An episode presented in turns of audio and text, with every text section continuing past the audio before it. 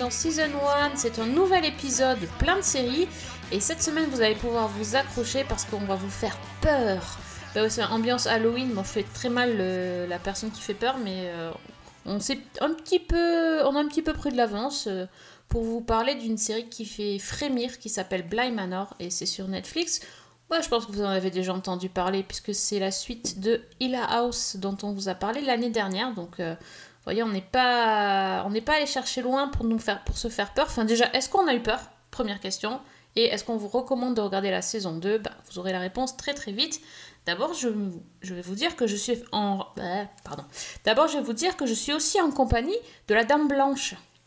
C'est Ouh. Fanny. Salut Fanny. Salut Sophie, salut tout le monde. Je vais essayer de pas faire peur quand même. Bah attends, si tu es une Dame Blanche, ça veut dire que tu vas avoir les frères Winchester qui vont venir chez toi, donc. euh, Ah ça c'est... Oui mais enfin vu comment ça se termine généralement, je, je vais réfléchir. Justement, il faut, il faut inverser la tendance. voilà, on va faut dire voir. ça. Faut voir, il y a moyen. Et oui, et donc, euh, donc on va parler euh, Bly Manor, et puis on va parler dans le blog-notes d'un- d'une chose totalement différente qu'on nous a demandé d'a- d'aborder cette semaine, notamment, on va vous parler d'Emily in Paris, la série qui a fait le buzz et qui a, en tout cas, intrigué nos auditeurs, donc oh ben, on vous dira ce qu'on en a pensé, si on a fini, pas fini, et euh, si on vous recommande aussi.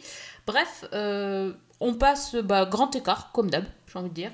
Comme Grand ouais. écart facial, nickel. On est parti pour un nouvel épisode de Season 1. Your parents loved you so, so much. In a way, they'll always be here. Donc, Bly Manor, on l'attendait. Oui, Grosse, grosse Oui. attente. on, On en avait parlé déjà dans le, le podcast où on avait fait un petit peu notre review de ce qu'on avait vu l'été, où tu nous avais demandé ce qu'on attendait avec impatience et euh, moi j'avais parlé de Bly Manor justement. Ben ouais. Et, et pour cause, parce que déjà la saison 1 de Hill House euh, nous avait beaucoup plu. Euh, en plus, si je me souviens bien dans, dans ce qu'on avait dit sur la saison 1, c'est que ça montait en puissance et que. Euh, Enfin, moi je me souviens, euh, je me souviens avoir parlé de. hum, du fait que j'aimais pas tellement les séries euh, horrifiques ou euh, qui, faisaient, qui faisaient peur et que justement j'étais tombée euh, totalement euh, sous le charme euh, de, de la série parce que c'était euh, surtout très psychologique et pas finalement horrifique, même s'il y, y avait des trucs qui faisaient vraiment flipper. Et on avait pas mal de, de scènes de suggestion également, euh, plutôt que de scènes gore. Euh, Donc c'était vraiment ce qui nous avait emballé. Aussi le casting de la saison 1 était, était top. Euh, bah justement, dans la saison 2, on retrouve quelqu'un qu'on a déjà vu. Et Oui, on en surtout, pas mal. on en retrouve plusieurs et surtout on est toujours dans un, une maison qui fait peur. Oui, exactement. Bah, Mais sinon. déjà, Mais encore. mais encore. Euh, bah, déjà, juste pour dire, moi, j'attendais énormément euh, cette saison. D'abord parce que, comme tu dis, j'avais beaucoup aimé aussi euh, The Haunting of Hill House. Et ensuite parce que ben, c'est quand même une, une histoire qui est inspirée, alors pas adaptée, mais on va dire inspirée d'une œuvre d'un écrivain que j'adore, qui s'appelle Henry James. Et euh, qui, qui est quand même un petit peu, euh, sa marque de fabrique, c'est quand même un petit peu les histoires comment dire, les histoires d'horreur, les histoires de fantômes, les histoires de hantise, mais toujours avec un, côté très psychologique. Et donc, vu euh, ce qu'on avait dit sur euh, The Haunting of House, qui était déjà une série d'ambiance, et euh, cette inspiration-là, je pensais que ça promettait pas mal. Et donc là, c'est donc, comme je disais, une histoire qui est inspirée, puisque ce n'est pas une adaptation littérale. D'ailleurs, c'est transposé dans une autre époque. En, en fait, ça commence euh, en 2007, euh, en Californie, à la veille d'un mariage. La cérémonie doit se tenir dans une grande propriété euh, qui est, paraît-il, hantée. Et c'est ce qui amène une des invitées à raconter une histoire de fantôme. Et donc, c'est son histoire qui constitue euh, la série Bly Manor. L'invité que tu veux pas inviter chez toi en fait parce que elle te, elle te coupe l'ambiance directe. Hein. Surtout qu'elle te raconte quand même une histoire qui dure 9 heures sur le papier. Euh, C'est vrai que la story dure Ouais. assez longtemps hein, euh, finalement. euh. c'est une très longue histoire. Et donc l'histoire euh, en elle-même se passe à la fin des années 80, en 1987, je crois, euh, où on a Dani, qui est une jeune américaine qui travaillait comme institutrice, qui est à Londres et qui répond à une annonce passée par euh, Henry Wingrave, qui est un riche homme d'affaires qui cherche en fait une jeune fille au père pour s'occuper de ses neveux euh, qui sont orphelins, donc qui ont perdu leurs deux parents. Euh, donc il y a Miles et la petite Flora. Euh, tous les deux habitent dans une grande propriété, la propriété de Bly Manor, en pleine campagne anglaise. Et donc Dani est engagée et rejoint ce, grand domaine où elle fait la connaissance des deux enfants, qui sont deux gamins affectueux, vifs et qui ont absolument adorables. Et elle rencontre aussi les personnes qui, qui habitent sur place, donc la gouvernante, le cuisinier et la jardinière.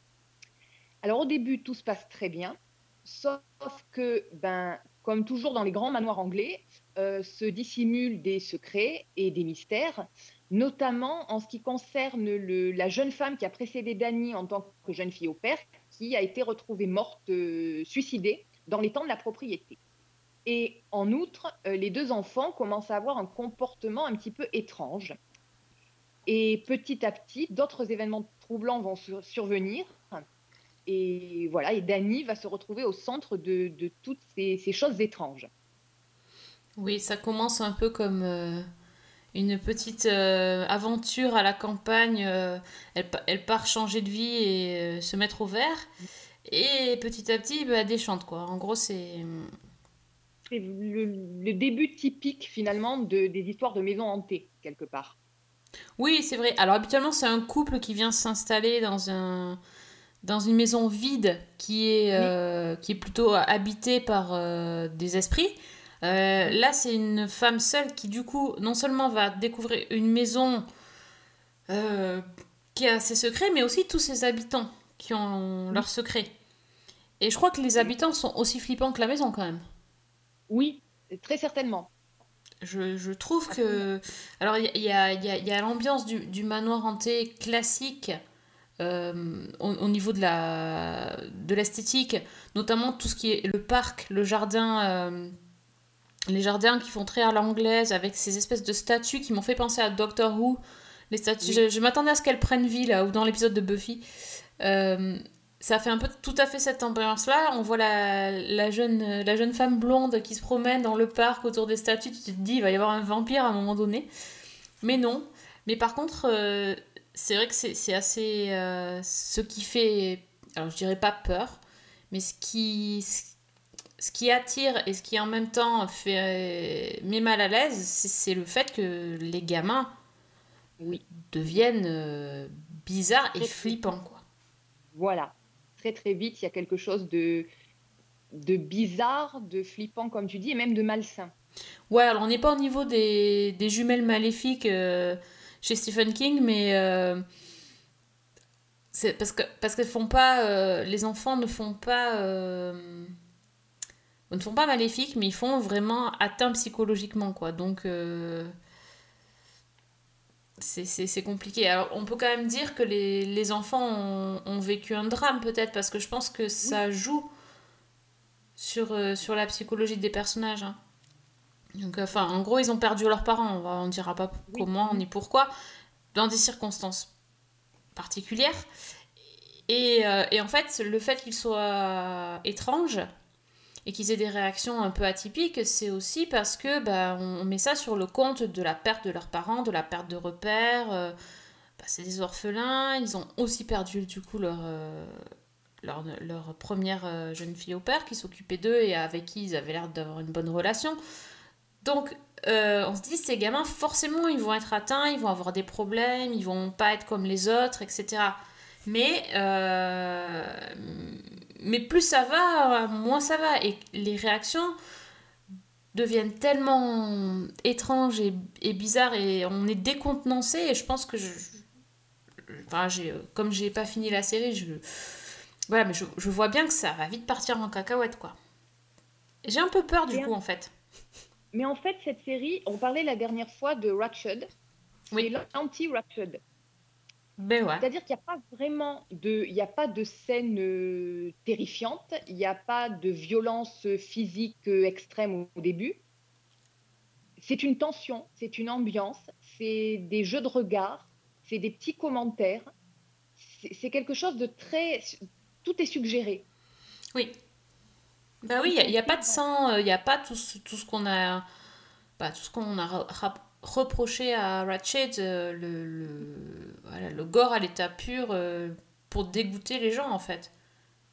Même dans l'ambiance, euh, je disais que ça se passait à la fin des années 80, mais ça pourrait tout à fait se passer euh, au moment de, de l'écriture. Enfin, ça pourrait se passer au moment de l'écriture du roman, euh, fin 1890, quoi.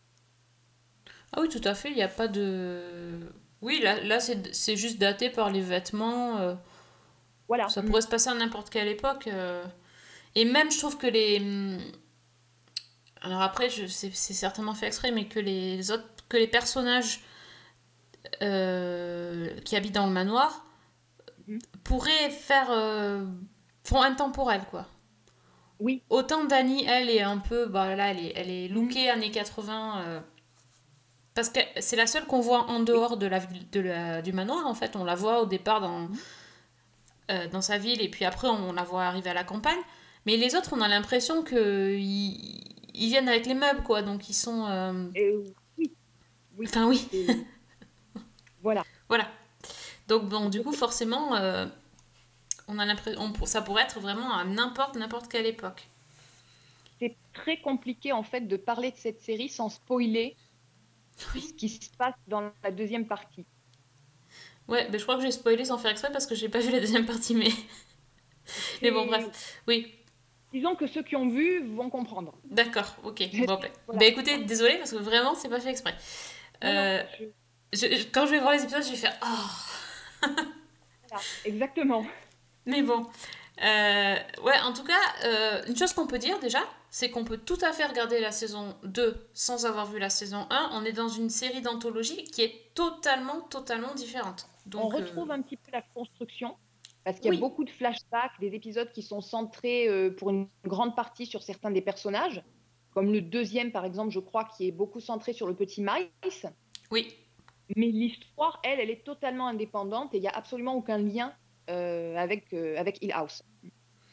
Oui, donc déjà, on peut, on, on peut imaginer qu'il pourrait y avoir... euh, S'il y a une saison 3, il y aura certainement... euh, ça peut être totalement différent aussi, et dans un, même dans un style différent. Donc euh, voilà, c'est, il faut plus prendre ça comme euh, la série du moment et pas forcément quelque chose à voir dans son intégralité. Ça peut être... Voilà, on, on voit, on voit une, une saison sans, sans pour autant tout voir. Après, c'est- vrai que c'est totalement différent. Et si vous avez vu la saison 1, euh, il faut pas s'attendre à la même ambiance parce que je pense que vous allez être déçus. Si vous partez, Euh, oui. si vous partez dans l'idée que vous allez avoir une série comme, comme dans la saison 1, euh, vous allez chercher euh, un... Il y avait plus de fantômes, etc. Enfin, c'était la saison 1, euh, il y avait... Il y avait plus de personnages déjà. Il y avait Oui. plus de mystère, il y avait... Et je trouve que ça allait quand même plus loin niveau psychologique. Il y avait... on- jouait plus avec nos nerfs, je pense, que sur la saison 1. Moi, je l'ai plus ressenti comme ça. Il y avait Celle-ci... beaucoup plus de, de scènes euh, choc quand Oui. même. Il y avait notamment la dame au cou tordu, là. Mhm. Ça, était, c'était euh, gore, tout ah, à fait. Là, à part des jumpscares de temps en temps, euh, avec un, un- je sais pas, un- pas un fantôme, mais un, un truc qui apparaît derrière, un truc qu'on voit vite fait, rapidement dans, dans un miroir ou, der- ou derrière la- le personnage, il n'y a pas énormément de choses qui font, qui font peur. C'est vraiment le, le comportement étrange et, et inhabituel des gens qui, qui fait... euh, qui met mal à l'aise et qui fait un peu psychoté, voilà. Pas du tout En même même style. temps, qui est très compliqué, et, et donc là, je vais marcher sur des œufs pour ne rien spoiler, c'est que, alors j'ai lu beaucoup de, de, gens qui disaient que c'était une série qui ne faisait pas peur. Et je, d'une certaine manière, je suis d'accord. Euh, moi, j'ai fini la série euh, non pas effrayée, mais extrêmement émue. Parce que dans la deuxième partie, on prend justement un côté encore plus psychologique et presque philosophique, Mhm. Qui, moi, m'a particulièrement parlé, m'a particulièrement touchée. Alors ça, ça m'intéresse. Est-ce que ça veut dire que... Alors, il y a neuf épisodes. hein. Donc, euh, est-ce que ça veut dire que quand tu as fini ton neuvième épisode, tu as un point de vue qui change sur l'ensemble de la série? Complètement. Tu as un point de vue qui change sur l'ensemble de la série, sur l'ensemble des personnages et sur tout ce qu'on t'a raconté, en fait. Parce que, comment dire Euh, Et je vais citer, euh, c'est bien la première fois qu'on le cite dans l'émission, je vais citer Patrick Poivre d'Arvor, qui parlait du roman d'Henry James en disant que c'était une histoire de fantôme qui dérivait en histoire de fantasme. Et je pense que ça s'applique parfaitement à la série. Ok. Tout, tu m'intrigues. Voilà, je ne peux pas en dire plus, parce que dès qu'on rentre dans les détails, et ça, voilà, forcément, on révèle euh, tout ce qui fait le, le propos de Bly Manor, à mon avis. Mais euh, je pense que ça mérite de s'y attarder une fois qu'on a fini la série, parce que c'est très très difficile de, de rien dévoiler. Ça va bien au-delà d'une simple histoire de fantômes. Ou plus exactement, ce- les fantômes prennent une dimension différente. Ok. Bon. Et en tout cas, radicalement différente de ce qu'on a vu dans Hill House. Ok. Disons que je vais dire que c'est peut-être même l'inverse, dans le sens où Hill House, c'était une histoire de fantômes qui était cachés dans une maison et où on avait toute une famille qui se réunissait finalement euh, pour combattre euh, la menace ensemble. Et où là, finalement, on a des personnages qui convergent vers une maison en y, empo- en y apportant leur propre traumatisme, qui vont se heurter aux fantômes des lieux. Mhm.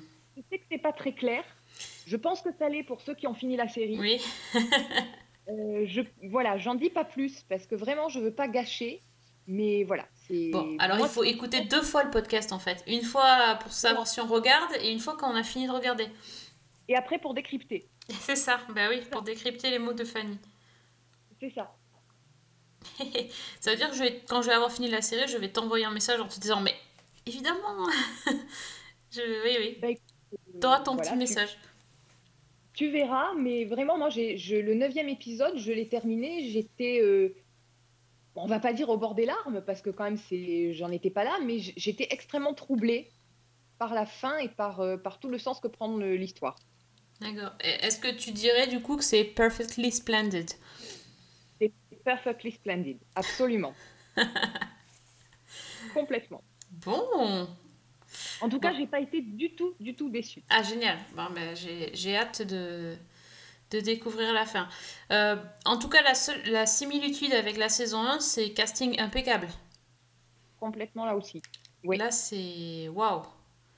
Euh, les enfants, euh, ben, incroyables. euh, les adultes aussi, puisqu'on on retrouve euh, les deux acteurs qui jouaient les jumeaux dans, dans la première saison, qui sont ici, euh, Da- qui jouent Danny et Peter. Et puis euh, voilà, il y a, y a, y a des. la- L'actrice qui joue, euh, je me rappelle plus son nom, mais l'actrice qui joue Hannah, Oui, formidable oh là aussi. là. hein. J'adore. Elle est, elle est fantastique. Enfin, je crois qu'ils sont tous fantastiques. Je, je pense pas me tromper en disant que. Ouais, non, il Ouais. n'y a pas de. Enfants en particulier, je trouve que c'est toujours très casse-gueule d'avoir des enfants au casting. Et là, euh, bah, ils arrivent à être à la fois flippants et adorables. Oui, Donc, oui, les, les, les changements de, de comportement des enfants euh, à la seconde près, c'est. Ouais, c'est assez bluffant. Bon, donc, euh, en gros, on conseille, hein, mais, euh, mais en Oui. vous disant, voilà, allez-y sur une série différente qui prend plus son temps aussi. Hein, pour, euh, ça, ça, c'est plus long à rentrer dans le vif du sujet. Mais bah, comme dit Fanny, vous pouvez la croire, vous ne serez pas déçus à la fin. Donc ça, c'est quand même, c'est quand même bon à savoir.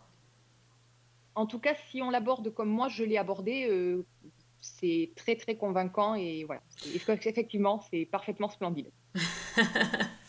Puis franchement, moi, voir un truc, euh, une série comme ça, euh, ça, hum, ça me réconcilie un peu avec le genre parce que euh, là, on s'est enchaîné quand même Lovecraft il y a, y a un mois, Ratched il y a 15 jours.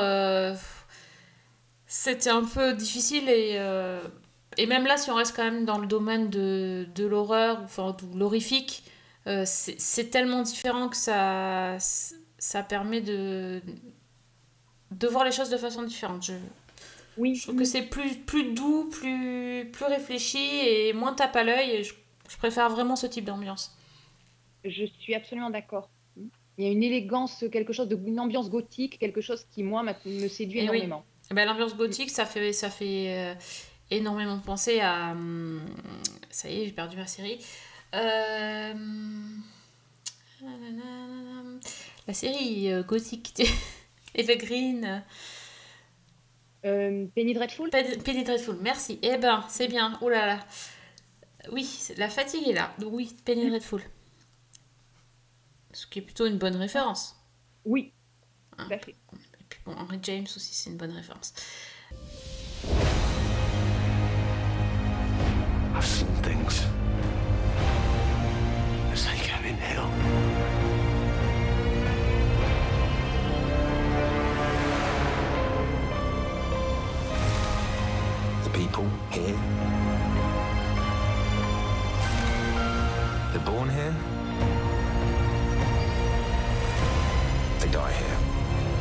Une autre série que je pense que vous n'avez pas pu rater parce que ça a inondé les réseaux sociaux euh, quand c'est sorti euh, début octobre. Emily in Paris, qui est devenue immédiatement la série la plus adorée ou détestée euh, des internautes, notamment sur Twitter, qui est devenue en même instantanément, qui est devenue l'icône de- du faux pari. Enfin, ça a été. Et encore, je pense que j'ai passé. Euh, je suis passée à côté de pas mal de choses, mais, mais ça a quand même pas mal tourné, euh, tourné sur la Oui. twittosphère, ce, cette série-là. Euh, à tort ou à raison, bah, voilà, vous nous direz, mais en tout cas, bon, euh, on a toutes les deux regardé. Ça, première chose à dire, ça, ça, ça repose. Hein. Oui. Ça nous a fait respirer. Hein. Ouais, c'est. Ça, fait respirer. Ça fait respirer. Euh, donc c'est une série qui, est, euh, qui a été créée par Darren Star. Darren Star, on le connaît parce que c'est le créateur de Sex and the City. Euh, et il a remis ça un petit peu avec so- sa nouvelle héroïne Emily pour, le- pour Netflix. Et euh, Emily, donc, elle est jouée par Lily Collins, euh, l'adorable euh, Lily Collins, euh, qui joue donc une, euh, une américaine de Chicago, très important parce qu'elle l'a beaucoup, beaucoup dit dans la série, euh, qui, suite à euh, des circonstances euh, non voulues, se retrouve à partir pour, euh, pour travailler dans le marketing à Paris, euh, au sein d'une entreprise qui s'appelle Savoir. Alors Savoir, c'est quoi? C'est une, une entreprise qui représente des marques. euh, et donc elle, elle, elle devient l'américaine, le point de vue américain sur, euh, sur le boulot. Ça, c'est l'idée pour l'envoyer en France. Euh, en fait, c'est juste pour... c'est juste pour montrer que Emily va vivre un, bah, un gros choc culturel parce qu'elle se retrouve une américaine à Paris sans parler la langue. Et elle va découvrir les, les us et les coutumes français. Enfin, les us et les coutumes français que Darren Star pense être euh, les habitudes françaises. Parce que voilà, c'est là euh, que la série a été euh, énormément critiquée et moquée surtout. C'est parce qu'en fait, ben, ça montre un Paris qui n'existe pas. Des, Parisiens qui n'existent pas, des Français qui ne sont pas des Français que, comme nous les connaissons, euh, et des situations qui ne sont pas du tout, du tout des situations plausibles. Voilà, pourquoi je, parle de même? Parce que euh, la, jeune Émilie, c'est, elle est toute jeune, hein, elle passe son temps sur, euh, sur Instagram. Et, euh, et en fait, plus elle passe de temps à Paris et plus elle poste de, photos et de, euh, photos sur, euh, sur Paris, sur sa nouvelle vie, plus elle gagne de, followers. Et donc, euh, l'idée c'est, des mêmes, c'est d'intégrer euh, la, photo d'Émilie en train de prendre des selfies dans les endroits euh, de Paris dans lesquels euh, elle n'aura jamais mis les pieds, c'est-à-dire euh, bah, le métro bondé de la ligne 13. Les, les travaux, les, les endroits où il y a des travaux, euh, les endroits dégueulasses, enfin, tout, tout ce qui n'est pas Paris idyllique en fait. Voilà, c'est c'est le Paris qui fait rêver, tout simplement. Oui. nous, ce qu'on nous montre, c'est le Paris de, de carte postale avec le Palais Royal, avec les quais de Seine, euh, le Marais. euh. Bon, elle, elle habite dans une chambre de bonne qui fait la taille d'un loft, euh, ce genre de choses-là, en fait. Oui, Et par rapport, par rapport aux Français, tu le disais, euh, bah, en gros, on commence à travailler à 10h30, on passe notre temps à aller déjeuner, euh, tout le monde couche avec tout le monde, ah, les bêtes de sexe, hein, les Français. sachant qu'on peut tromper sa femme, mais pas sa maîtresse avec une autre maîtresse. Attention. Ah oui, oui, ça c'est énorme. Les Français sont très infidèles, hein, en tout cas. Et ils mangent des pains au chocolat et ils boivent du champagne. Non mais oui, Mais oui. Après, bon, très franchement, c'est sûr qu'il faut pas le prendre comme un, un portrait psychologique de, ou, ou- comment dire, une, une étude de, sociologique Non. de Paris. Non. Mais je pense que si on prend, comme, si on prend le côté conte de fées, en gros, c'est le diable s'habille en Prada, euh, vacances romaines et les deux derniers épisodes de Sex and the City qui se passaient à Paris. Oui, ben oui, c'est ça. Voilà, c'est c'est super léger. euh, franchement, c'est plutôt plaisant à suivre, moi j'ai trouvé. C'est pas un truc qui demande un investissement énorme. Et voilà, ça, moi j'ai bien aimé quoi. Je trouve que c'est- du divertissement quoi. Bon, si j'étais méchante, mais c'est pas du tout le cas, vous le savez, Non. je dirais que c'est un bon téléfilm de Noël. Oui, il y a de ça. Il y, a- il y a cette Absolument. idée, alors, mais, mais, mais d'un côté, alors, ce qu'il y a téléfilm de Noël et téléfilm de Noël. hein. Euh, dans le côté euh, cosy, réconfortant, agréable à regarder, agréable à suivre, magnifique, euh, enfin esthétiquement parlant, c'est sublime. hein. Euh, Oui, le pari absolument. fait rêver, euh, l'actrice euh, fait rêver, les vêtements sont à tomber par terre. Ouais, la, la garde-robe, enfin, euh, je, je pense qu'elle va pas chez H&M. hein. C'est voilà, C'est que du grand couturier, c'est que des, des gens de la haute société qui qui comptent pas leur argent, donc qui voilà, qui dépensent sans compter. C'est des soirées, c'est des voitures de de rêve, c'est des, des hôtels de rêve, c'est enfin c'est c'est c'est incroyable, c'est Miss France quoi en fait, le truc hein. Mais c'est tout le temps, même au boulot. Oui. Voilà. Mais en même temps, on parlait de Darren Star et Sex and the City. Je suis pas sûre non plus que le, New York de Sex and the City soit le New York. euh, voilà, mais bien sûr, mais du coup, ça, ça remet tout en cause. Enfin, je veux dire, nous, on a regardé Sex and the City, ça nous faisait aussi rêver les boutiques, et, le- et elles achetaient leurs euh, Ah, leurs chaussures, machin et tout. En fait, on n'a pas vu New York. Non. Et on n'a pas vu les New Yorkais. Enfin, là, là, pour le coup, on peut, bien se rendre compte que la, vision de Darren Star euh, est totalement. euh, c'est même pas. Enfin, c'est idyllique, mais c'est même dans une autre planète. euh. Ouais. Mais en même temps, est-ce que ça serait intéressant de voir une américaine dans, dans Bah, les ça- quartiers pas sympas de Paris ou. C'est une toute autre idée. Ouais, voilà. un tout autre concept. Et voilà, là, ça fonctionne, ça fonctionne là-dessus, quoi. Ça fonctionne sur ça, puis ça fonctionne surtout sur la. Alors, je sais pas si ça existe ce mot, mais la mignonitude ou la mignonnerie de, de cette, de, ce- de cette Émilie, quoi. Enfin, elle est. Elle est adorable. On peut, pas, Absolument. on peut pas ne pas l'aimer. Elle a ce côté un peu naïf et, enfin, oui, elle, est- elle est très très fraîche, elle est adorable, ouais. Et même si elle parle pas français, euh, ça aussi, elle fait craquer tout le monde. Et elle- par contre, elle arrive à tout obtenir, même sans.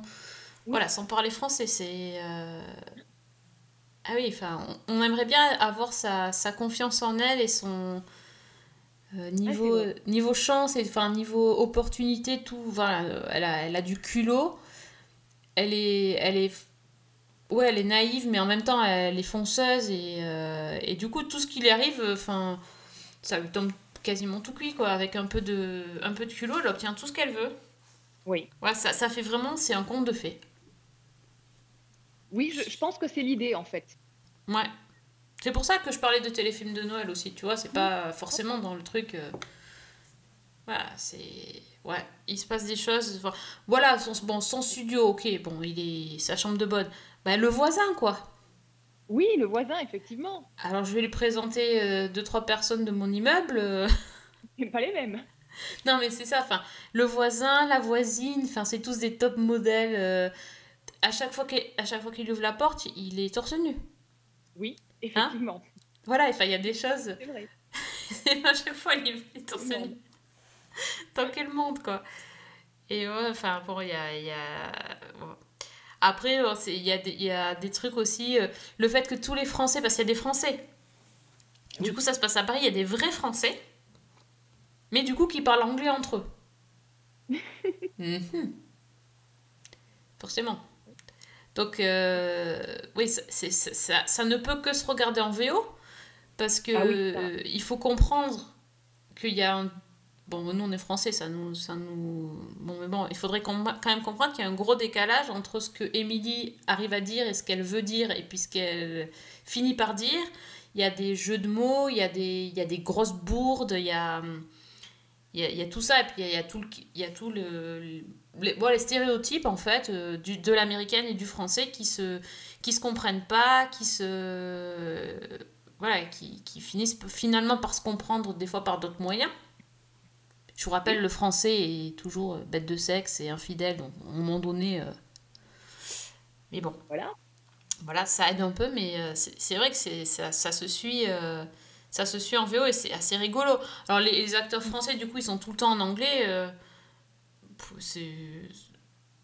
c'est impossible. C'est mais je pense que si, si dans- dès la première seconde on n'accepte pas ça, on C'est peut ça. pas rentrer dans la série.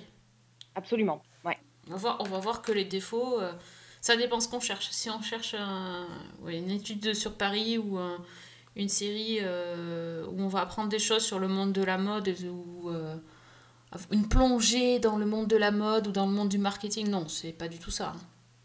C'est pas du tout réaliste, mais c'est finalement ce qui fait le charme du truc. Ah oui, non, oui, oui, c'est Ouais. tellement Ouais. pas réaliste que non. Il y a, Et- Et tu parlais des, des réactions sur Twitter. Il y a Netflix qui a lancé un hashtag qui est. Enfin, les gens se sont déchaînés avec euh, donc hashtag Emily In. Je sais pas si tu as vu ça. Oui. Où en fait, ils invitaient les internautes à imaginer Emily dans leur ville avec tous les clichés possibles. Et c'est hyper drôle aussi d'ailleurs. Ah oui, oui, oui, c'est effectivement. Ouais. Oui, oui, chez moi, elle mange des cannelés tous les jours, euh, oui, oui. Voilà, C'est ça. ce genre de truc. Oui, oui. Ouais, chez toi, il faut. euh, T'as pas vu chez toi ce qu'elle fait? Euh, ben moi, elle va danser sur le pont d'Avignon, évidemment. Ah, bah oui, Tant qu'à faire? avec des talons, euh, avec des loups-boutins, certainement. C'est ça, avec des boutins. Mais parce qu'en fait, nous, on n'est même pas parisienne, donc du coup, on peut même pas dire, c'est- ils ont mal, mal fait notre ville. Et oui, et voilà. On est frustrés, tu vois. Ouais, c'est ça. Bon, en même temps, euh, on peut le dire, à Paris, il n'y a, personne qui fume. On lui dit à Darren Star, on, on- on lui dit que c'est interdit de fumer dans les lieux publics depuis 10 000 ans. euh. Faudra lui expliquer, t'as raison. Enfin, ça, ça, quand même, enfin, il y a des choses, tu peux te dire, euh, ça fait partie de la naïveté du truc et tout, mais de pas savoir que c'est interdit de fumer partout, euh, enfin, je sais pas. Bah écoute, apparemment, c'est l'image du français. Ouais, l'image du français.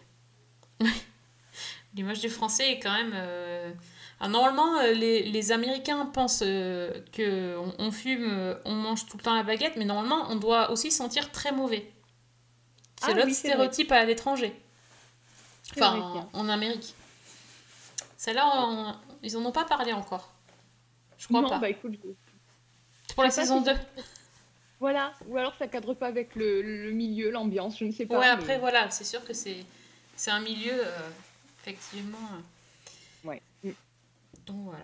Donc euh, bon, euh, je, oui, voilà, j'ai pas. Moi, j'ai passé un bon moment aussi, honnêtement. Je peux pas dire Voilà. que, que c'est pas bien parce que je me suis amusée à regarder cette série. Et il faut la prendre comme elle est, quoi. Un bon Exactement. divertissement. C'est fun, c'est hyper mignon. Euh, c'est frais, c'est voilà, ça, ça, ça s'enchaîne assez vite. Les épisodes font, Oui. voilà, on va dire quoi, 25-30 minutes. Il y en a 10.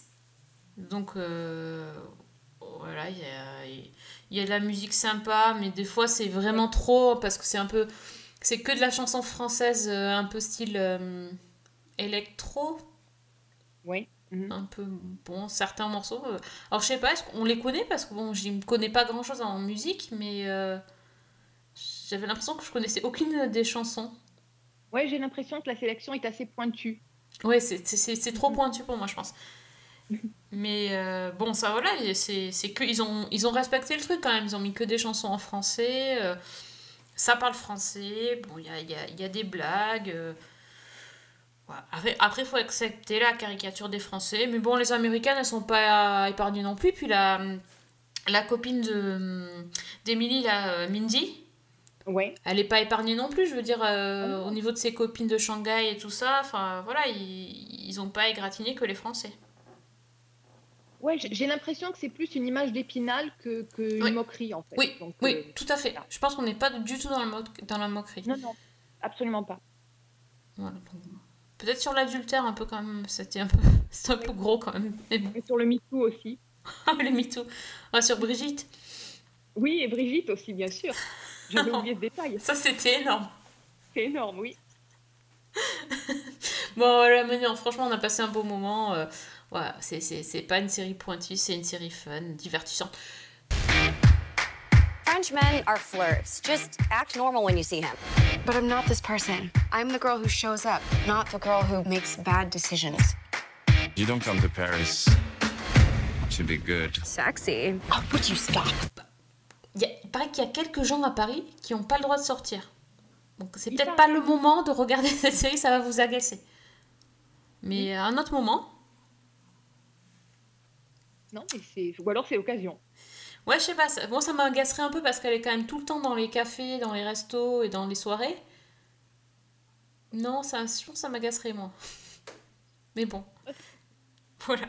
Bon, passons. Donc c'est aussi sur Netflix. Donc on a fait deux séries Netflix. Est-ce qu'on a euh, une autre série à conseiller, Fanny? Euh, oui, moi j'en ai une qui arrive sur Canal+, qui Mhm. bah, normalement quand euh, l'émission sera disponible, euh, la série sera disponible aussi sur Canal. Parfait. Alors c'est une série britannique qui a été diffusée sur Sky One, qui s'appelle Two Weeks to Live. Euh, donc sur Canal, elle arrive le, bah, le 15 octobre. Et c'est en fait six épisodes de 30 minutes. C'est une petite série avec Maisie Williams, donc on connaît parce qu'elle a joué Arya dans, dans Game of Thrones Mhm. où il y a aussi euh, Stian Clifford, qui est la sœur de Fleabag. D'accord. Et en fait, c'est une petite comédie. euh, alors là non plus, qui n'est pas forcément euh, la série dont on va se rappeler ad vitam aeternam, mais que j'ai trouvé très très sympa. Euh, donc l'histoire, c'est l'histoire de Kim, donc qui est jouée par Maisie Williams, qui est une jeune fille extrêmement naïve, mais aussi extrêmement badass.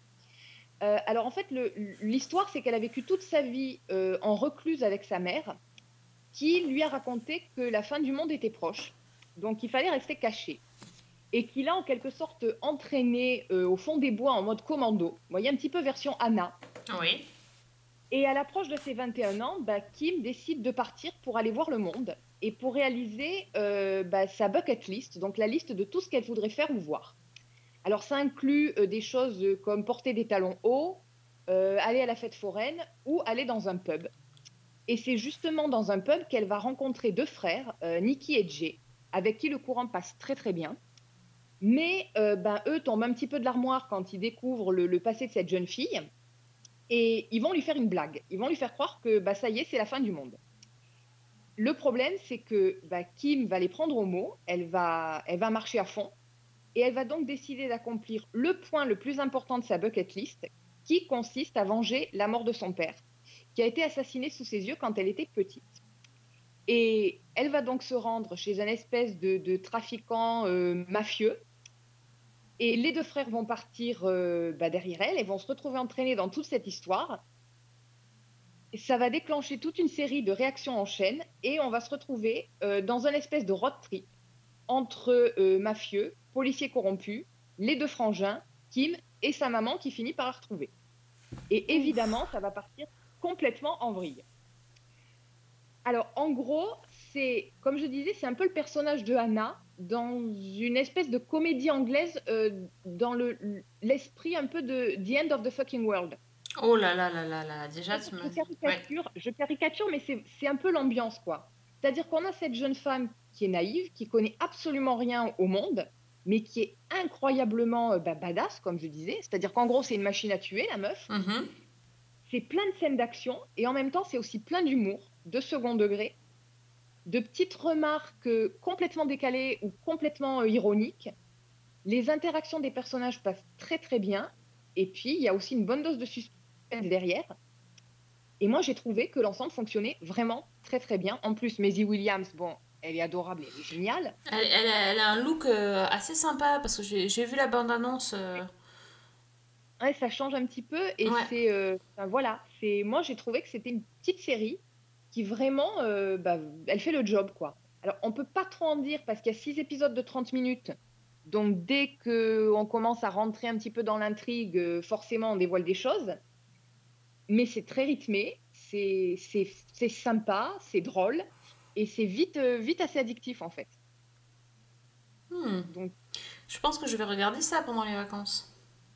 Ah, ça passe, euh, je te dis, six épisodes de 30 minutes, ça passe très très vite et c'est bah, c'est très efficace dans son style, dans le, ça fait vraiment le job. I'm not a little girl anymore. I finally feel ready to try new things. I Thought it would be nice to come for a drink here with Dad. Oh, is he coming down? Sort of. You're leaning on him. Oh God, I'm so I'm so sorry. This is my mum. What were you hoping to achieve with all of this? My list. Nikki? Nothing happened. How many times have I said to you, gloves and a gun if you want to have fun? Euh, entre la, la, la, la série d'horreur, la série euh, bonbon et, et la série euh, badass, euh, mon cœur balance, hein, j'ai envie de te dire. Oui, j'avoue que là, il y a du choix et de la variété. C'est clair. Euh, bah écoute, moi j'ai pas de, de reco spécifique. euh, moi je, je suis en, en rattrapage de, de séries en ce moment, donc euh, j'ai vu un peu de tout. Par contre, à, noter pour, euh, comme c'est bientôt les vacances scolaires, euh, et que si vous regardez un peu les, séries avec vos enfants, il y a la saison 3 de Carmen San Diego qui est disponible sur Netflix aussi. Euh, super bien. Et par contre, que 5 épisodes. Donc pour le coup, ça passe bah, ultra vite. C'est c'est dommage, on est habitué à en avoir un peu plus et bah, on va encore. Voilà. Mais c'est peut-être que vous n'avez pas vu les autres, donc euh, tant qu'à faire, euh, c'est le moment de rattraper.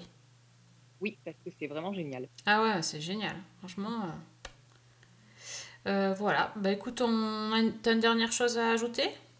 Oui, je peux peut-être recommander une autre série qui va aussi arriver sur Canal+. Oui, Alors là, avec c'est un plaisir. petit- c'est le 29 octobre. Mhm. Mais, et on est dans une toute autre ambiance encore, mais c'est très très intéressant. Ça s'appelle The Comey Rule. Et c'est en fait c'est plus euh, deux téléfilms, on va dire. C'est en deux parties. Une première partie qui dure à peu près une heure et demie et la deuxième qui dure à peu près deux heures. Alors c'est très long, je reconnais. Euh, donc en fait l'histoire c'est basé sur des, bah, des, des faits réels. C'est en fait c'est tiré euh, du livre qu'a écrit l'ancien directeur du FBI James Comey qui dans la série est, jou- est joué par Jeff Daniels, donc on a vu notamment dans, dans The Newsroom.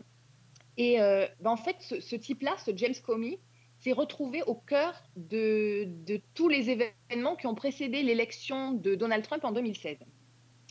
Alors, c'est-à-dire qu'en fait, l'histoire, elle commence en 2013, je crois, quand il est nommé euh, directeur du FBI par Barack Obama. Euh, alors, ils ont des points de vue totalement divergents, notamment sur les réformes du, système pénal. Mais bah, James Comey va gagner la confiance d'Obama parce que c'est un type qui est extrêmement droit moralement, qui est idéaliste. C'est le genre qui est prêt à renoncer à tout l'argent qu'il pourrait gagner dans le privé parce que son, son, son idée à lui, c'est que, bah, je cite, hein, il faut arrêter les méchants. Voilà. Euh, donc il est nommé au FBI, il arrive sur place. Euh, c'est quelqu'un de très humain qui est attentif à chacun et qui, qui a toujours un mot, euh, que ce soit pour l'analyste ou pour le- le- l'agent de sécurité, qui est apprécié par tous ses subalternes. Donc tout se passe très bien. Jusqu'au moment où euh, ben, on est en 2016, à quelques semaines des élections, et il y a deux affaires qui vont éclater simultanément. Alors d'une part, euh, des soupçons sur la Russie qui tenterait d'influencer le scrutin euh, à travers des rumeurs et des fausses informations pour faire élire Donald Trump. Et d'autre part, Hillary Clinton qui aurait utilisé un compte email personnel et non sécurisé pour envoyer des messages évoquant des affaires d'État. Et donc, c'est sur cette affaire-là, l'affaire des emails, que James Comey va euh, hésiter à lancer une enquête parce qu'il se dit que quel qu'en soit le résultat, on va l'accuser d'avoir essayé de peser sur les élections. Finalement, il va déclencher une investigation en, demandant à ses agents d'être extrêmement prudents. Et malgré toutes les précautions, on sait que l'affaire va, euh, bouleverser le scrutin et que, euh, bah, la surprise générale, Donald Trump va être élu. Et la seconde partie, donc le, deuxième téléfilm, commence au lendemain de l'élection de Trump. Donc on a Barack Obama qui est encore en poste et qui découvre euh, complètement effaré l'ampleur de l'ingérence russe. Et en même temps, bah, les différents services commencent à rendre des comptes à Trump, qui est le président élu, qui va prendre ses fonctions quelques semaines plus tard. Et c'est James Comey qui va devoir l'informer des conclusions des enquêtes, des dossiers que la Russie possède sur lui et des éventuels moyens de pression dont elle dispose.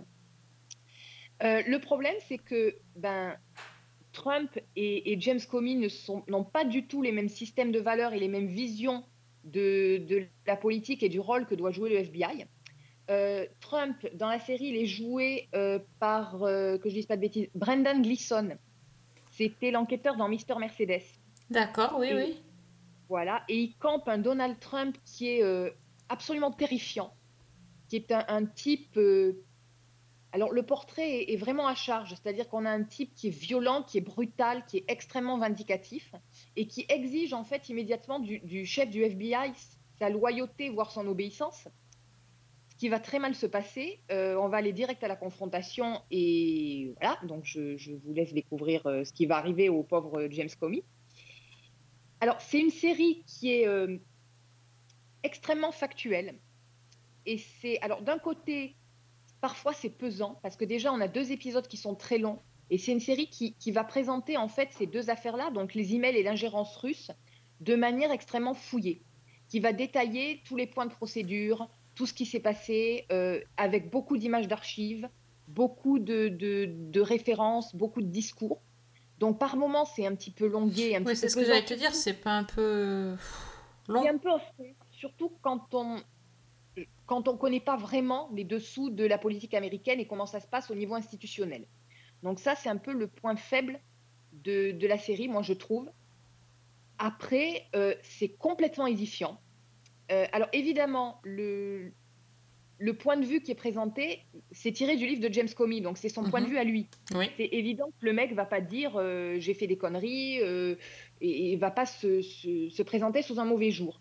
Mais quand même, sur le fond, ça donne une image de tout ce qui a pu se passer dans cette pré-campagne 2016 qui est euh, voilà quoi, c'est hallucinant. Euh, D'après ce que j'ai pu voir, euh, il y a peu de gens qui mettent en doute les faits qui sont présentés. Après, le personnage de Trump, comme je disais, on est presque dans la caricature. Et Brendan Gleeson le joue carrément, pratiquement comme une caricature. Il imite le phrasé, il imite les gestes, il imite même la démarche. Et par moments, euh, moi je pensais, la première image, je me suis dit, ça va pas fonctionner. Je me suis dit, c'est trop littéral, c'est trop, euh, c'est presque de la parodie. Et en fait, euh, le problème, c'est que Trump est Oui, lui-même dans ça. la représentation Ben ouais. et dans l'outrance que finalement ça fonctionne. Et donc finalement, je pense que c'est une série qui est à prendre avec des pincettes et qui ne convaincra absolument pas euh, ceux qui sont pro-Trump. C'est une série qui s'adresse à des gens déjà convaincus, clairement, Mhm. mais qui est quand même très intéressante dans ce qu'elle montre. Et finalement, je ne sais pas s'ils ont voulu donner une, un autre éclairage sur l'élection de Trump. Moi, personnellement, ça m'a plus fait réfléchir sur les mécanismes de la politique américaine et des institutions que sur Trump en lui-même. Mais voilà, c'est quand même une série qui est bien construite malgré les longueurs. Euh, je pense qu'ils auraient gagné à faire quatre épisodes au lieu de, de ces deux très longs épisodes-là. Mais euh, j'ai trouvé que c'était quand même très très intéressant. Et voilà, donc ça. Disons que ça donne à réfléchir, en particulier euh, avec sa conclusion qui est, voilà, qui est très très impressionnante à la veille des, des élections de Ouais. 2020. Mais est-ce que tu, tu penses qu'il faut quand même avoir un petit peu de notion de, de politique américaine ou on peut y aller même si on n'y connaît rien? Moi, personnellement, je j'y connais pas grand-chose. J'ai suivi ces histoires d'emails d'Hillary Clinton et ces histoires d'ingérence russe, euh, j'allais dire comme la française de base, c'est-à-dire avec quelques reportages à la télé, et j'ai pas vraiment creusé le sujet. Et j'ai quand même trouvé, je m'y suis quand même retrouvée assez facilement. Quoi. D'accord, donc c'est plutôt grand public quand même. euh, C'est pas. Euh, C'est un petit peu exigeant. Alors, mais- public patient. Voilà, public patient, qui est prêt à s'investir. Mais après, la série en elle-même, euh, ouais, elle, elle tient bien la route. Puis Jeff Daniels, il est très bon.